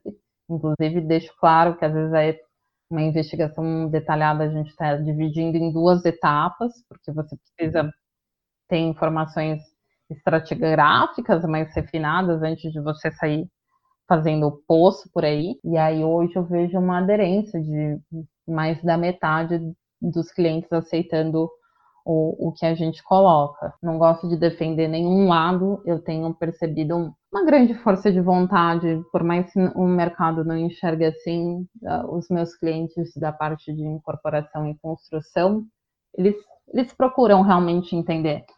Né? Os arquitetos, os engenheiros de obra falam por que eu estou fazendo isso, por que tem que fazer assim, como é que isso vai tramitar quando sair da CETESB. Hoje a gente se posiciona não só perante a CETESB, mas como é que você vai tramitar tá isso frente à prefeitura, como é que você vai obter o seu habite, porque a, a responsabilidade ela não acaba, né? Sim. Como é que você vai fazer o gerenciamento daquela obra, naquelas suas fundações, É, a CETESB tem recomendado o acompanhamento técnico ambiental. Acho que as consultorias estão perdendo um mercado incrível, que é você vender só esse serviço de acompanhar a obra, que é o ideal. Nem tudo que a gente mapeou, nem a melhor investigação vai impedir da hora de você fazer uma fundação e aparecer algo novo. Então, esses clientes, eles se mostram muito proativos, mas como eu te disse, é, alguns que já estão educados, eles também precisam sentir uma certa confiança da consultoria. Não adianta você falar assim, ó, você precisa fazer isso, porque eu estou mandando ou a CETESB está mandando. Aí dificilmente sim. você vai receber um sim. E a consultoria aceita melhor ou não? Porque você falou do responsável legal, né? Seu cliente é, tem aceitado. E a consultoria? Olha, pergunta difícil, hein, Tanaka? Porque o resto para o Nefunsi viver muito tempo. Porque o dia que ele partir dessa para uma melhor, nenhuma consultoria vai me contratar. Eu vou, sei lá, vou vender brigadeiro lá no Senac. Legal. Você compra um para mim. Você pode fazer um podcast, Marina. tem, tem muita consultoria que aceita bem e tem muita consultoria que não aceita bem. É os dois. É, esse é o, é o meu feeling. E lógico que eu acho que algumas consultorias que não aceitaram tão bem foi porque também a informação, quando chegou para eles, não chegou redonda. Né? O que eu peço para o cliente, o que eu boto num parecer, é para você, cliente. Uhum. O que eu vou passar para a consultoria é totalmente diferente. Até porque tem coisas que eu coloco lá. Pô, eu sei o porquê a consultoria fez às vezes menos furo. Eu, eu conheço meu cliente, eu sei que o meu cliente não é santo, né? Sim. E aí eu também não posso botar no meu relatório para o cliente falando assim, ó, eu sei que você pediu para fazer menos furo. não, não dá. Então, o, o que eu peço para os clientes, quando a Nefus monta um parecer, que a gente faça uma reunião com os três interlocutores. Porque é nessa reunião que a Nefus também vai descobrir o histórico, certo. a verdade. Eu falo, pô, por que você não investigou aqui? Aí eu, ele fala, porque o cliente não, não deixou. Não deixou. Aí eu, eu tenho a chance de contrapor o cliente. Uhum. Desses 50% que não aceitaram, eu acho que 25% foi porque a informação não chegou redonda para eles. É um problema da Nefus também. A gente tem trabalhado continuamente para melhorar a nossa comunicação. Não é só o problema do que eu falo ou do que o outro entende, é Sim. de como eu falo, Teve uma vez que a gente se encontrou lá no, no evento e, e você me disse que estava com dificuldades porque você estava intermediando muitas consultorias, talvez algum tipo de licitação do cliente e tal, e as consultorias estavam bravas com você. Ah, é o que mais tem, né? Ah, e aí é engraçado que tem vezes que eu, eu valido, eu, eu cometi esse erro, Tanaka, para nunca mais fazer na minha vida. Eu validei uma consultoria. E aí, por coincidência, o dono dessa consultoria me ligou para falar de outro projeto. E aí eu caí no erro de falar assim, ó, inclusive sair de, de cliente tal, você ganhou a concorrência, uhum. porque eu validei tecnicamente, e segundo o cliente, você era o que tinha o melhor preço. Uhum. Eu não sei o que, aconteceu, e aí, como eu já te disse, a ignorância é uma da... E aí, daqui a uma semana, né, apareceu o meu cliente contratando uma consultoria que não era aquela que eu ela estava validada tecnicamente, na uhum. verdade, mas ela não era a que tinha o preço mais barato. Ou seja, alguém vazou o preço, né, para ela baixar e, está validada tecnicamente, é só uma questão de preço. Sim. Se vira lá com a galera do comercial, não é mais o técnico. E fiz esse erro para nunca mais fazer, Tanaka, porque a consultoria que foi contratada ainda a nossa área é muito pequena, né? Sim, então você sim, conhece sim. todo mundo. Aí falaram pro Nefus que, eu, que tinha sido contratado porque era meu amigo. Ixi, Aí eu falei, meu, eu, eu desisto, né? Vou vender coco na praia. O, o que a gente coloca, assim, é, é, muito transparente. Você vai ganhar se você for melhor tecnicamente, se você tiver o preço que atenda o cliente. É, o que eu reclamo muito dos meus clientes, tá, Tanaka? E isso é. é uma crítica mesmo. Existem dois clientes minto, três, hum. que eu tenho certeza, sendo uma indústria e duas construtoras, tinha duas empresas validadas tecnicamente, uma mais cara e uma mais barata. E aí me perguntaram por que a mais cara era mais cara. Uhum. Aí eu usei um exemplo bem esdrúxulo e que essa consultoria não me reconheça, senão vou ficar chateada. Vai ter que ir para o Guarujá de Fusca ou de Ferrari? Os dois vão chegar no mesmo lugar. Aí esses clientes acabaram optando não só pela técnica do atender o legal, certo. mas sim pela excelência, né? Certo. Que eu acho que era algo que você tinha falado do ECD. Realmente, as pessoas, elas têm o que eu acho muito estranho, dificuldade de buscar pela excelência. É... Eu nunca reconheço. Você me chamou de Fusco ou de Ferrari? então, é, deixa pra lá. Marina, é uma questão mais técnica. A gente falou de investigação de alta resolução, a gente falou aqui no, no, na nossa conversa, falou em outras oportunidades também. O que você recomenda para o seu cliente como investigação de alta resolução? Né? O que é a investigação de alta resolução no olhar de, um, de um, uma consultoria técnica estratégica? Tanaka, isso é um negócio legal que você perguntou e é até uma oportunidade de eu explicar. Durante muito tempo, a consultoria Nefus definiu uma alta resolução voltada para equipamentos né, de investigação alta resolução. A gente estava explicando errado. Na verdade, isso é uma opção. O que a Nefus mais briga é, a gente tem batido muito forte, assim, antes de instalar um poço, fazer o perfil estratigráfico daquilo, instalar a seção filtrante de, numa única sessão, pelo amor de Deus, também amostrar o solo, como você mesmo disse, né? Amostrar o solo. Então, a gente entende que a alta resolução, sim, é o que a gente vê em artigos falando de Smart Characterization. Eu tenho brigado muito com os meus clientes, é assim, frases que vão constar em todos relatórios da Nefulce e que isso a gente foi evoluindo com o tempo. Você tem fonte primária ativa? Você tem fonte secundária? Qual é a geometria da sua fonte? Qual é a relação nexo-causal? Essa contaminação, ela está caminhando numa zona de fluxo? Ok. Ela tem alguma questão, porção aí de uma argila confinando onde você também tem processos que você vai estar contaminando essa argila, não é só você falar que não penetrou nessa argila, porque às vezes você vai remediar a área e por processos de difusão dá um rebound. Ok, aquela argila confinou e também armazenou contaminação, Sim. que também pode fornecer depois num futuro como uma fonte secundária contribuindo, e aí você fica enxugando o gelo na sua remediação. Então, o que a gente tem brigado muito é realmente a amostragem de solo e, e ter um, um, refinamento do seu modelo conceitual, né? As consultorias têm o péssimo costume de falar assim, tá numa argila e tem uma amostra de solo na argila. E aí você parte do pressuposto que aquela argila está é, 100% no seu E não vejo realmente um cuidado em relação, o Paulo Lima falou isso, né? De, de, você começar a entender, às vezes, na borda, né, da sua pluma de contaminação. Você realmente não vai furar uma argila, né, levar essa contaminação para baixo. Você tem um hotspot aí e você sabe que é um DNAPL. Você vai ter que mudar sua estratégia de investigação, não é sair fazendo um paliteiro.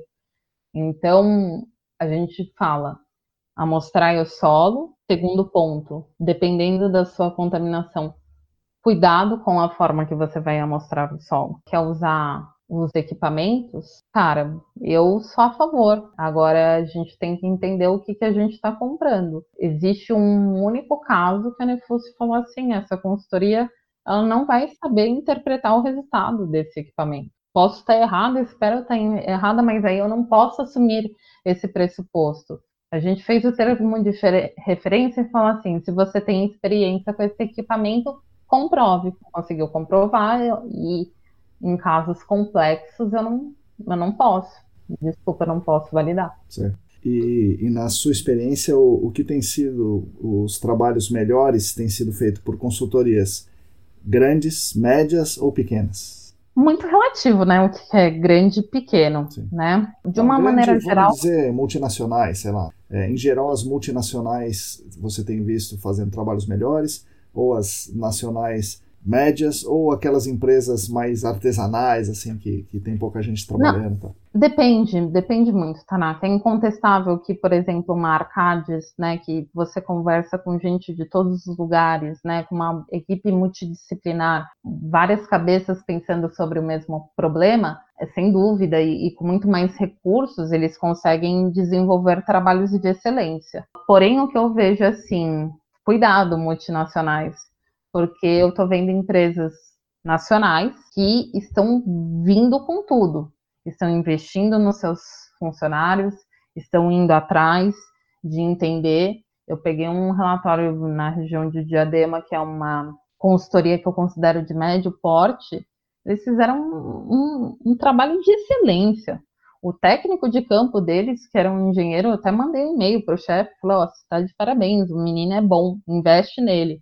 Uh, a gente conseguiu, através, nesse caso de equipamentos de alta resolução, montar um modelo conceitual muito conciso. Essa contaminação não é minha, está vindo do meu vizinho por causa disso, disso e disso. Não tinha nenhum, nenhuma aresta para parar. Então, cuidado, multinacionais. Talvez, é, assim, vocês vão ter que rever o modelo de negócio de vocês de tornar isso também mais acessível, porque tá as nacionais estão vindo com garra. Eu acho que o Senac é um exemplo disso. E tem consultorias pequenas, só que aí você fala assim, ah, é pequena, tem três funcionários.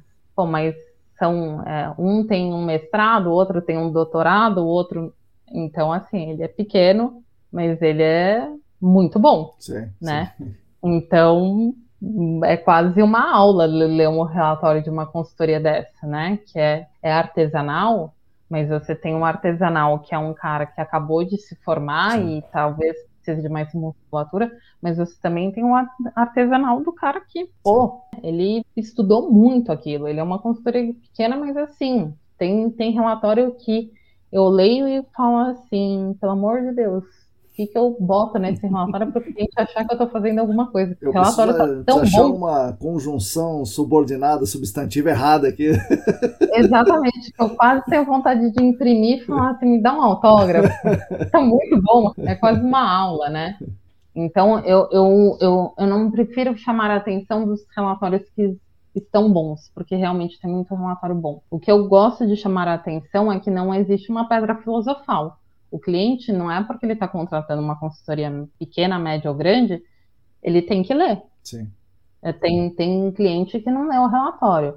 Bom, mas aí você fez a avaliação preliminar, você pegou o histórico com o cliente, o cliente nem leu o que, que ele falou para ver se o cara escreveu, o cliente tem responsabilidade. Sim.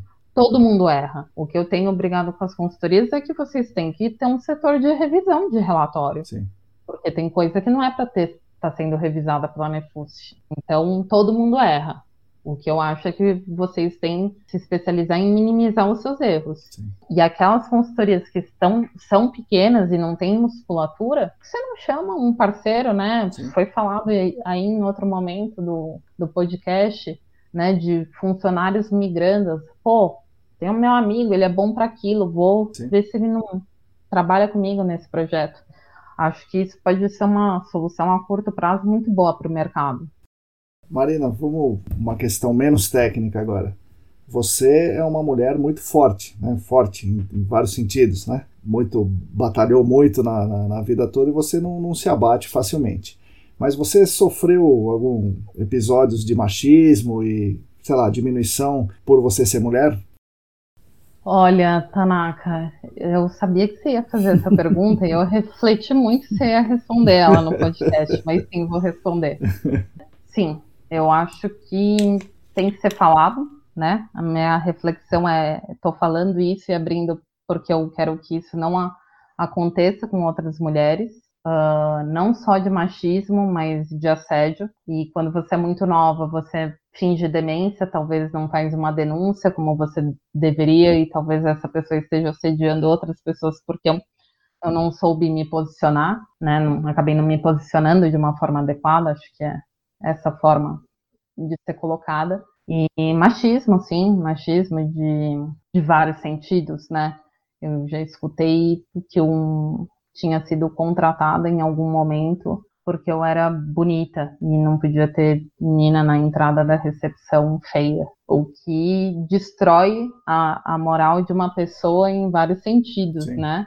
Você acaba com uma pessoa e, e são pequenas coisas como essa, todos os dias, que vão inibindo profissionais de excelência de serem excelentes. E, e não que eu me ache excelente, mas talvez determinadas posições teriam favorecido a, a minha vida para enxergar as pessoas de uma forma muito melhor, né? Durante um bom tempo da minha carreira eu não enxergava os meus colegas como colegas, e sim como inimigos. Então, acho um assunto muito delicado, acho que tem que ser colocado em todas as vertentes. E comecei a mudar isso aos poucos, né? Eu, a primeira reflexo dessa mudança mesmo foi quando eu optei por contratar né, uma estagiária mulher, porque até então não era algo que passava na minha cabeça, certo. porque eu não queria que ela sofresse o que eu sofri. E aí, como um, um, o universo me ajuda muito, uma amicíssima minha, no meio da pandemia, estourando um monte de bel no,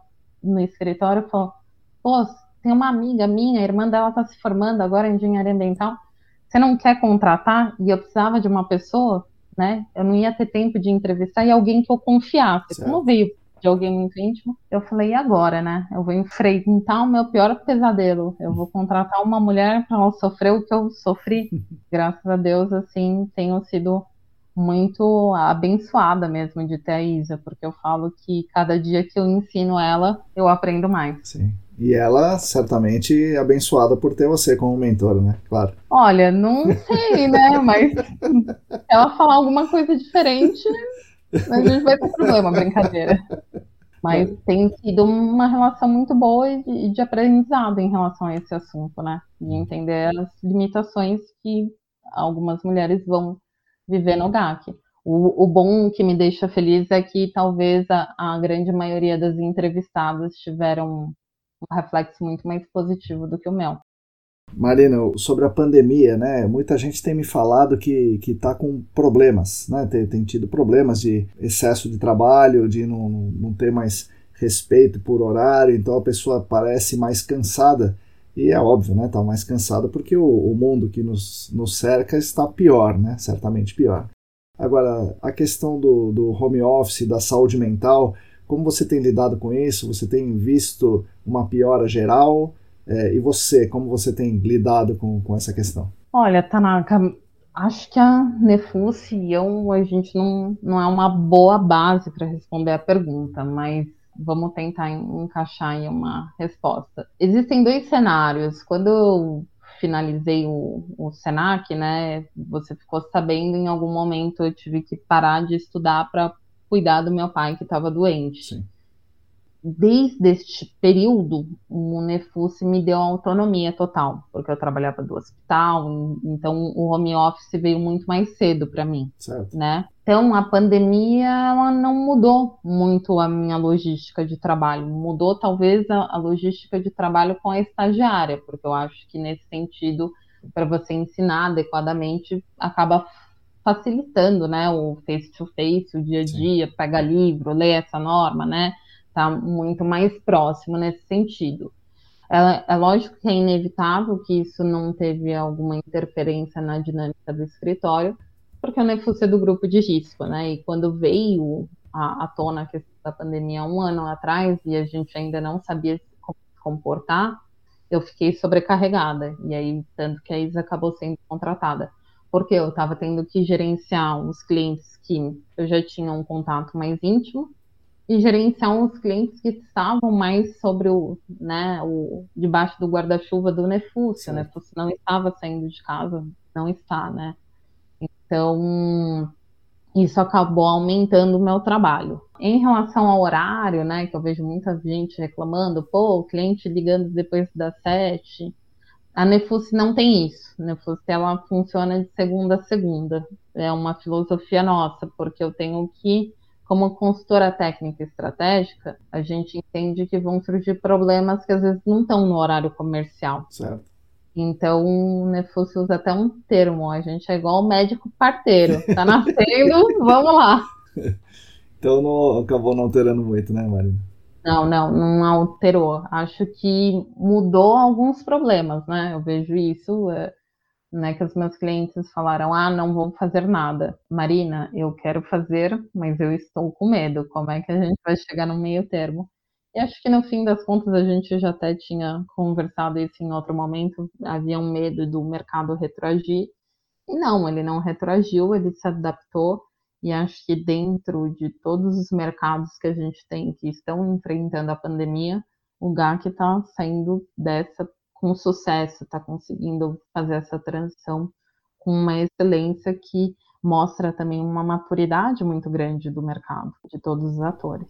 E aí agora me lembrei também, é, recentemente, essa semana aqui, saiu uma nota da CETESB com os novos números né, de áreas contaminadas e tal, e daí é, aumentou o número de áreas recuperadas, isso está bem destacado no, no, documento da CETESB.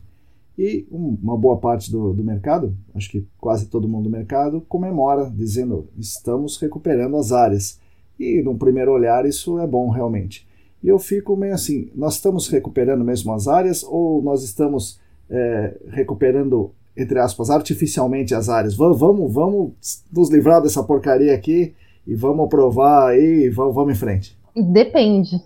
Essa resposta é igual um advogado, né? Depende. Geólogo uh, também. Tudo depende. É, é, é.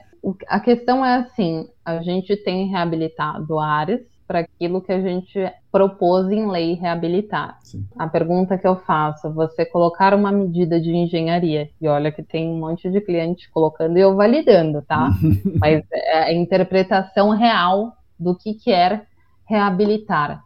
Reabilitar é colocar uma medida de engenharia, reabilitar é uh, uma medida institucional, porque tem projetos Sim. que a gente não está re remediando Sim. e está chamando eles de reabilitados. A Marina, né, é, é importante ressaltar aqui que a minha opinião não reflete 100% da opinião do meu chefe, tá, gente? Mas a Marina entende que enquanto a gente não balizar de forma adequada os nossos instrumentos legais, enquanto a gente não balizar né, uma questão cultural, né, a gente não ensina educação ambiental para as crianças e afins, a gente vai continuar usando termos incorretos, conceitualmente inadequados, e vai continuar, talvez, como você disse uma vez, usando um verniz chamando de área reabilitada.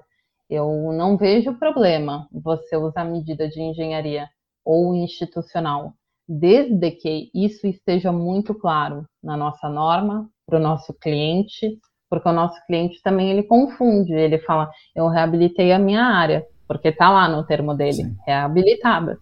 Eu não posso culpar ele, né? Eu não posso culpar ele. Então, essa é a diferença que eu tenho batido, né? No sentido de conversar com os meus clientes. Existe o que é legal e o que é legítimo. É legal você fazer medidas de engenharia institucionais? Sim, está permitindo.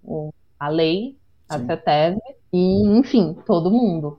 O mercado está agindo dessa forma. É legítimo? O, Lima fala isso, né? Que é a questão do discernimento, né? Você vê o Ministério Público ah, aplicando a questão da valoração ambiental e que eu não acho que está 100% errado, mas eu acho que às vezes a gente está aplicando para casos que não está claro o modelo conceitual. Então, eu vou penalizar realmente essa pessoa? Existem variáveis que exigem um exercício do bom senso, e o exercício do bom senso não está sendo ministrado ainda por ninguém, que eu acho que deveria. É essa a minha resposta. Marina, e aí nessa trajetória toda, aquela jovem que estava em dúvida entre direito e engenharia ambiental, você, se pudesse falar para ela, você daria algum tipo de conselho? Ou a engenharia é boa, ou a São Marcos é boa, ou vou mandar o currículo do meu pai mesmo, ou então talvez não, não devia ter entrado no carro daquele maluco, né? Sei lá. né? Você tinha alguma, alguma coisa que você talvez fizesse diferente? Cara, se você me perguntasse isso antes de eu trabalhar com Nefus, talvez eu falaria que sim, talvez eu falaria que não. Tá. O que eu falaria para Marina, né, no passado, faz a sua parte, utiliza os recursos que você tem da melhor forma. Infelizmente, nessa corrida da vida, nem sempre todo mundo vai nascer na mesma posição, e faz a sua parte. Se você fizer a sua parte, eu acho que o universo se encarrega de te dar um empurrãozinho. Não basta só capacidade, existem uma série de fatores que vão fazer você se desenvolver profissionalmente. Então, se você fizer essa parte, já é meio caminho andado. Muito legal. Marina, agora você pode me fazer uma pergunta. Eu fiz um monte de perguntas para você, todas fáceis, e agora você tem que fazer uma pergunta para mim, também fácil. Só uma? Aí, só o fato de você falar que é uma pergunta já não é fácil, né? Porque aí você já fica pressionado. Puta, é uma, né? É igual o, o gênio da lâmpada isso, falando, faça três seguidos. Tanaka, é, é um assunto que você tem debatido e toda vez que eu escuto eu fico com vontade de entender também a sua opinião, é se você acha que a nossa área ela é inclusiva e se você hum, não acha que ela é inclusiva, o que, que você entende que poderia ser melhorado? Isso, inclusive, eu digo em todos os cenários e aspectos. É uma pergunta difícil, Marina. Assim, a primeira a primeira ideia é dizer que, em tese, sim, é inclusiva, porque, como é uma área multidisciplinar, você precisa ter muitos profissionais com várias habilidades, é, desde o cara com habilidade em computação, é, o cara que sabe mexer em Excel, o cara que é bom em vendas, e o cara, o geólogo minucioso no detalhe, o cara que é um engenheiro mecânico, um sondador. A minha primeira ideia é dizer que sim, é inclusiva. Como eu venho de outra área, né, da educação, então, poxa, as pessoas ganham mal. Eu vou dar um exemplo de um congresso. Um congresso de, de educação, sei lá, se custa 50 reais para o cara entrar, puxa, não sei se eu vou e tal. E os nossos congressos é mil reais. O cara tá aqui, ó, vamos lá, vamos nesse congresso aí e tal, né? Você gira mais dinheiro, então os empregos são melhores, né? Então são melhor remunerados. Então a gente é, é levado a achar que sim, é uma área inclusiva. É, porém, você deu uma aula muito importante aqui, né? Para eu refletir melhor e falar: pera um pouquinho, tá faltando muita coisa. A gente vem falando aqui. As mulheres, não é exclusividade do GAC, né? Mas as mulheres são oprimidas né, na sociedade como um todo. E no GAC é um pouquinho melhor, mas ainda está longe de, de, de, da gente ter orgulho de falar que no GAC é melhor, né? É, sei lá, pessoas oprimidas de, de diversas formas, né? De, é, cor, condição social, opção sexual, uma porção de coisas no GAC é um menos ruim, mas ainda assim é, há um reflexo na sociedade. Você falou bem, a gente é, eu sou da Unesp, outra pessoa é da USP, para nós, é, nós somos privilegiados. Mas o cara que é formado na, na Uniso, Universidade de Sorocaba, já tem mais dificuldade em conseguir as coisas. E por que o cara é da Uniso? Porque ele quis? Não, certamente porque a, a vida levou o cara a fazer essa, essa universidade.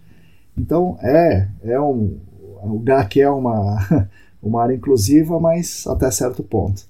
Eu acho que comparado com a sociedade como um todo é mais inclusivo, mas ainda tá precisa muito para melhorar. Ótimo. Posso fazer mais claro, uma pergunta? Manda ver. Se você quiser, também coloca. Não, vai né? lá, vai lá. Os meus clientes têm falado, né? Não todos estão com essa visão ainda, acho que a gente tem que comer muito arroz e feijão, de que em alguns pontos eles até pagariam a questão da valoração ambiental e tudo mais porque alguns já têm essa sensação em relação à parte de supressão de vegetação, você fazer banco, né, de mudas, FEMEA, enfim, ter isso bem balizado em DEPAV e outras, ou TCRA com a CTS e afins. Uh, o que os meus clientes falam é que eles não veem no horizonte próximo o desenvolvimento do, do FEPRAC, né? Uh, eu sei que agora a gente tem, né, instaurado aí uma parte, um comitê que vem agora de agosto de 2020 da CETESB, mas se a gente for pensar que o CEPRAC ele foi instituído em 2009 pela lei regulamentada pelo decreto de 2013, só tem um, um comitê agora, né, em 2020, você consegue ver, tipo, esses recursos financeiros sendo desenvolvidos realmente para uma recuperação de sítios órfãos? Olha, acho que isso aí está longe. tá longe de acontecer, viu? E aí é comitê para lá, é, é conversa para de acolar e tal. Então isso é muito difícil uma coisa dessas acontecer, eu acho, né?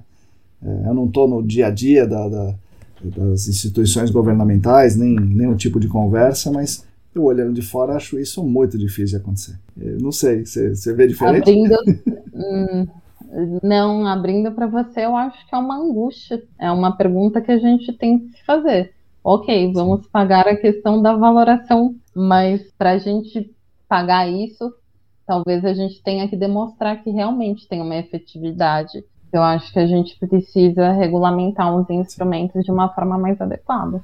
Agora, é, sobre a valoração, né, em específico, eu acho que o, uma coisa que assim fico indignado é que o, o o poluidor ou seus sucessores, eles não querem fazer, eles querem deixar a externalidade para a sociedade. Querem deixar que aquele passivo fique para a sociedade. A sociedade, seja o Estado, seja a geração futura, seja quem for, que arque com aquilo lá. Sendo que ele deveria arcar com aquilo lá. Né? E daí é, a gente surge tecnicamente com as ideias da impraticabilidade técnica. Olha, não tem como a gente remediar 100%. E aí, como não tem como remediar, beleza, vamos, vamos embora, né? O cara que causou aquele dano, aquele dano, aquela externalidade, o cara teve lucro com isso. Se, vai, não é o cara de agora, mas alguém teve lucro com isso. E tudo bem, né? E isso é uma coisa errada, né? No grande, no grande é, jogo aí. Eu acho que são dois cenários, né? O, o primeiro é que quando a gente fala assim, e realmente eu vi de perto casos serem impraticáveis a remediação. Não existe esse você vai deixar. Eu acho que existe o tá aqui e eu vou monitorar. Ou se você quer falar em atenuação natural, né, Prove, né, monitorada. Né? Prove que tem. É. Prove, eu acho que tá comendo bola e é uma falha da, das consultorias, porque se, né, as consultorias poderiam estar tá ganhando dinheiro com isso. Eles são os maiores interessados em monitorar, sim, né? Sim. Então, acho uma falha da, da consultoria. Acho que existe uma questão muito mal abordada, que eu já vi, tem casos no escritório, e determinados pareceres da CETESB uhum. favoreceram situações de ação regressiva, ou nem chegaram a entrar numa ação regressiva, mas o cara falou, ó, a CETESB concorda comigo, eu comprei, eu sou construtora, eu não Sim. trabalho aqui com tetracloreteno. Então, quem gerou a contaminação, eu, construtora, ou o pretérito? Pois é. E, e se isso é colocado de alguma forma no parecer da CETESB, é lógico que a CETESB também precisa entender o que, que você quer, né? O que, que você está fazendo, não é protocolar um relatório e deixar lá parecer técnico de outro. Sim, não sim, é assim, né?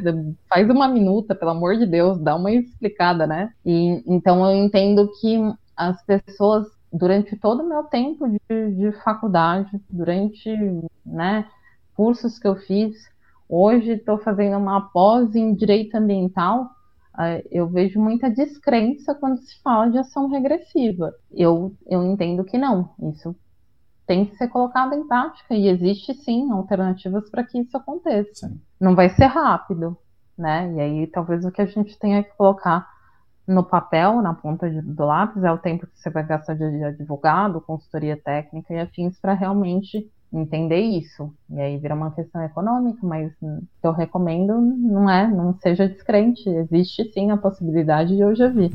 Sim. E aí, Marina, é, você não acha que a gente trabalha para o poluidor? Então a gente não está ajudando o poluidor a poluir o nosso mundo? Eu não acho que a gente trabalha para o poluidor. Eu acho que você fez uma pergunta no começo do podcast e eu sei que eu não respondi ela porque não veio essa pergunta na nossa conversa.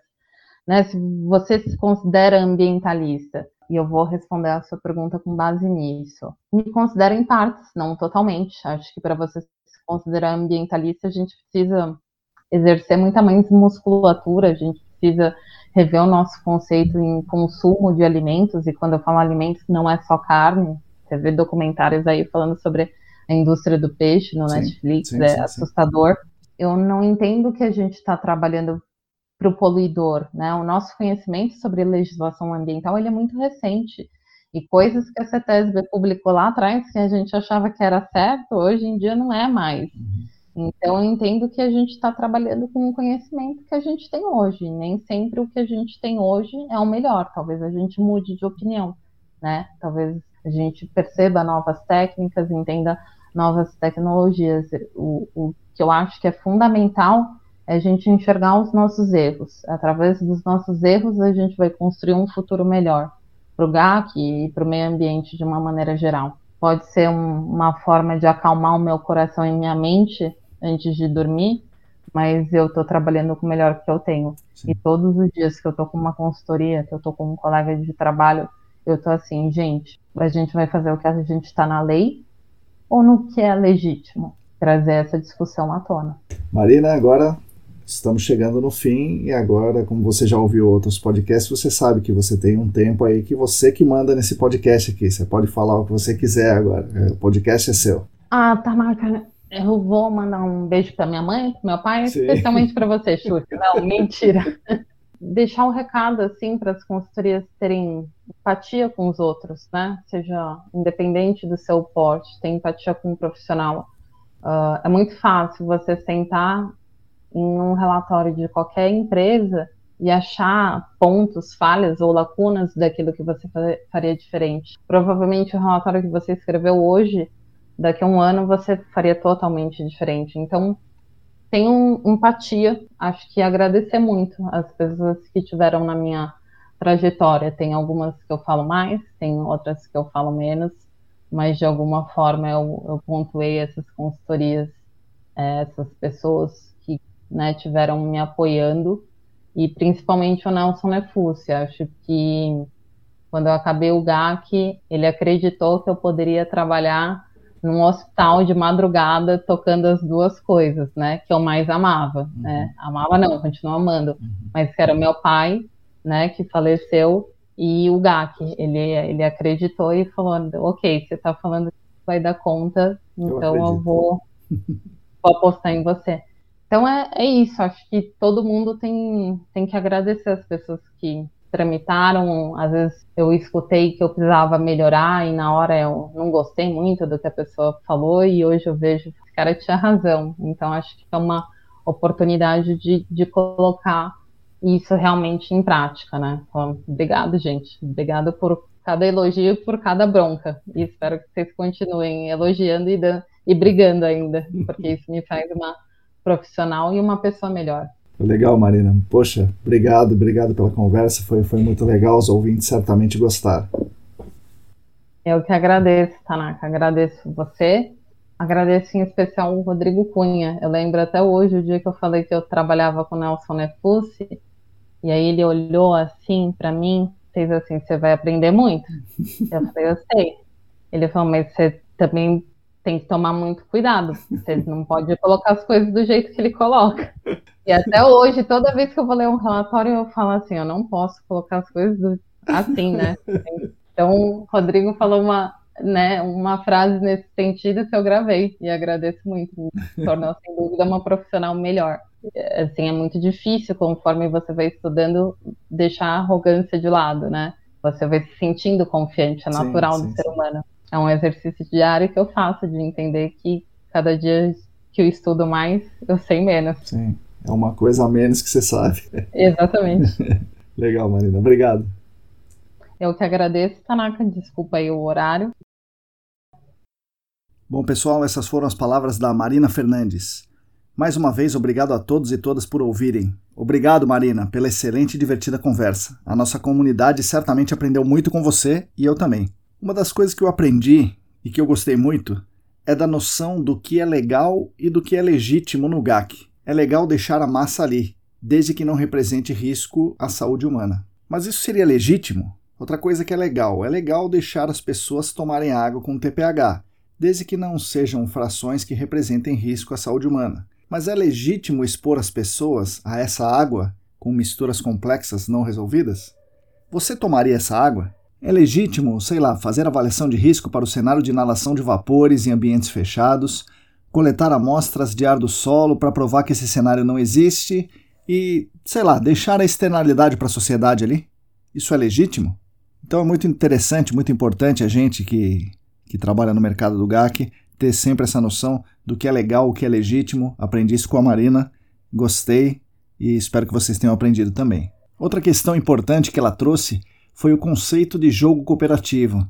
Eu falei sobre isso no podcast passado, falei na newsletter.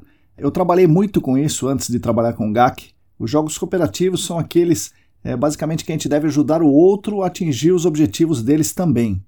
Em uma Olimpíada, por exemplo, por mais que exista aquele espírito olímpico, espírito esportivo, etc e tal, o objetivo é sempre derrotar o outro, é sempre você ser melhor do que o outro, mais rápido, ou mais forte. Em um time, um time de futebol, um time de handball, de basquete, o objetivo é colaborar com o seu time, mas para derrotar o outro time. Isso acontece muito nas corporações. Nas corporações eles ensinam a gente a, é, a cooperar no nosso time, entre o nosso time, para derrotar o concorrente. No GAC não há ou não deveria haver adversários. Deveria, assim como na vida, a vitória só ser possível, né? Então só deveria ser possível a vitória se todos vencessem. No ambientalismo, certamente é assim: ou todos vencemos ou ninguém vence. A educação também deveria priorizar esse tipo de ensinamento, que a vitória vem através da cooperação, a vitória vem se a vitória vem coletivamente para todos, ao invés de ensinar desde cedo a ser o melhor, a excluir o menos habilidoso e etc. Nós no GAC também temos que trabalhar nesse sentido, sentido da cooperação. Algo muito importante que eu deixei passar durante a entrevista é que talvez tenha me faltado um pouco de empatia na minha resposta. Eu deveria ter deixado bem claro e dito para ela, para Marina, o seguinte: a culpa nunca é da vítima. Nos casos de assédio e de machismo que ela falou, e em muitos outros casos por aí, é muito importante a gente reforçar isso. Ela, a vítima, não tem culpa do que aconteceu. E a atitude da Marina agora em querer orientar outras mulheres é muito nobre da parte dela. Eu não falei na hora, mas eu digo agora: Marina, não foi culpa sua, muito pelo contrário. Esse comportamento machista e muitas vezes assediador não é culpa das mulheres. Isso não é, obviamente, exclusividade do GAC. A gente quer acreditar que isso é até menos comum no GAC do que na vida real. Mas, pessoal, vamos, vamos tentar aprender com esses episódios também. E, muito, muito importante, a culpa nunca é da vítima. E por último, um belo aprendizado que ela me trouxe. Ela me fez essa pergunta, eu respondi, mas por um lado isso me intrigou muito. Durante aquela semana eu li uma reportagem no UOL sobre o mesmo tema, ou seja, as exigências de superqualificação, de língua estrangeira fluente, etc., são faces de um elitismo presente no nosso dia a dia e também no GAC. Obviamente não é exclusividade do GAC, mas está presente. De um lado aí a gente tem documentos do ITRC, normas e documentos da EPA, papers, etc., que exigem a leitura em inglês. Mas isso é necessário para o profissional iniciar no GAC? Ter feito graduação em universidades públicas renomadas, cursos de especialização, como do SENAC, por exemplo, vivência fora do país, são pré-requisitos necessários para o cara começar a trabalhar na nossa área? Então, minha resposta no episódio é verdadeira, mas é incompleta. Ou seja, a área precisa de pessoas de várias formações e não é, a priori, mais excludente que a nossa sociedade como um todo. Mas isso não basta. E isso eu aprendi com a Marina. O que nós temos que fazer, se estivermos na posição de recrutador, é olhar melhor para isso. Aquele super currículo é necessário? É suficiente? Existe a possibilidade de contratar aquela pessoa que trabalhou, batalhou a vida inteira sustentando a família, fez a faculdade que conseguiu pagar? Essa pessoa tem competências e habilidades importantes para o GAC? De todo esse tempo que as pessoas me pedem indicações, trocam ideias, divulgam vagas, etc., apenas uma vez eu ouvi um recrutador me pedir especificamente por um perfil desses. Ele queria uma pessoa que tivesse batalhado mais, que tivesse é, lutado por fazer alguma faculdade, ele não queria as pessoas privilegiadas para a vaga. Então isso foi uma coisa muito interessante. E eu me lembrei disso após a minha gravação com a Marina. E eu gostaria aqui de parabenizar esse meu amigo aí, em posição de gestão, foi uma atitude muito, muito interessante. Não só nobre, mas uma atitude inteligente. Ele provavelmente contratou um profissional que vai dar tudo de si para ficar com essa vaga. De outro lado, eu gostaria de falar para o trabalhador, para a trabalhadora que quer entrar no GAC, que querem galgar posições melhores, que não desanimem. É um mercado que não dá chances iguais a todos e todas. A tão cantada meritocracia não existe. O que existe mais é sorte e privilégio do que merecimento e vontade. Foi o meu caso, de muitos privilégios durante a vida que me trouxeram até aqui, e de acordo com a Marina, no caso dela foi o acaso, o acaso que ajudou. Obviamente não tiro os méritos dela, nem os meus méritos, nem os nossos esforços, é claro, mas não quer dizer que os demais não se esforcem. Então, continuem batalhando e se capacitando. E mercado, vamos olhar com mais atenção para essa questão. Enfim, é isso. Espero que vocês tenham gostado dos dias de luta e dos dias de glória da Marina. Agradeço mais uma vez a Marina, agradeço demais também aos apoiadores do canal que possibilitam as minhas pesquisas semanais aqui e também na newsletter. Nós, da ECD Training, junto com vocês, continuaremos lutando por um mundo melhor e um mundo mais justo para todos e todas e para as futuras gerações. Sigam a gente no YouTube, no Telegram, Facebook, Instagram, assinem a nossa newsletter e fiquem conectados conosco. Somos atualmente em 292 assinantes da newsletter, 282 inscritos no canal do Telegram 670 inscritos no canal do YouTube, 558 seguidores no Instagram e 34 colaboradores no Apoia-se. Repetindo, Se você quiser e se você puder, contribua por favor financeiramente conosco. O site é apoia.se barra A todos e todas vocês, muito obrigado e até a semana que vem.